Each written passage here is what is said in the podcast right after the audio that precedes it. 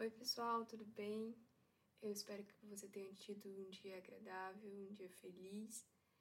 Se você não foi essa pessoa que teve um dia feliz, mas eu espero que depois dessa pequena devocional, dessa pequena reflexão, você entenda o que está acontecendo, porque eu acredito que quando nós entendemos que somos amados por Cristo, nós entendemos sobre o plano de Deus, sobre Cristo, as coisas elas começam a se tornar um pouco mais transparentes.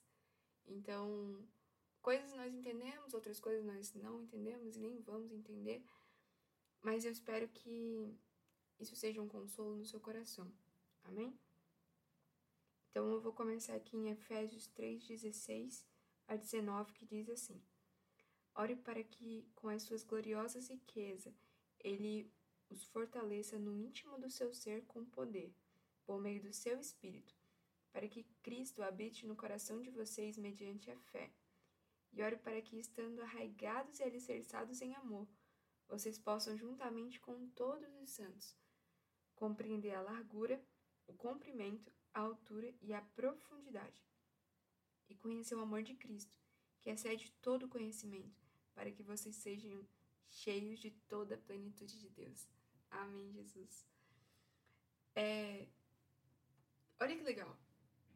Orarmos para que isso esteja no nosso dia a dia, nosso dia a dia de oração, para que sejamos fortalecidos pelo poder do Espírito de Deus, nosso homem interior.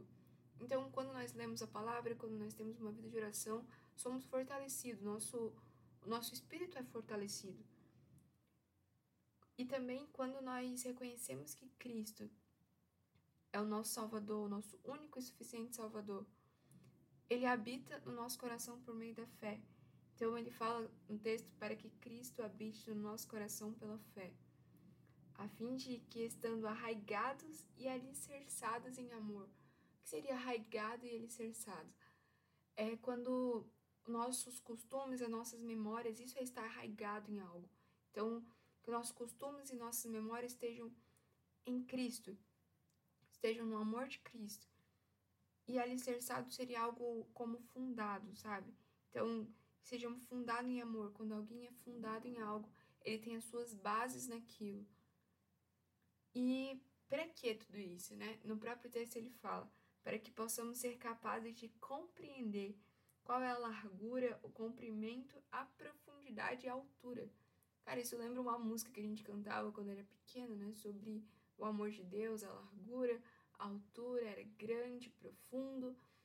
Então, desde pequena, acredito, pelo menos na minha infância, ela tava lá, essa musiquinha. Mas voltando ao texto, e conhecer o amor de Cristo, que excede todo conhecimento. Eu realmente não consigo compreender algumas coisas a respeito de Deus, a respeito do seu amor, até comigo mesmo, entende? Porque imagina um Deus que ele não precisa da gente, ele não precisa de absolutamente nada. Ele é suficiente, completo e pleno nele mesmo. Mas ele cria, nos cria para a sua própria glória. Depois disso, ele envia seu único filho para nos salvar de um erro que foi nosso.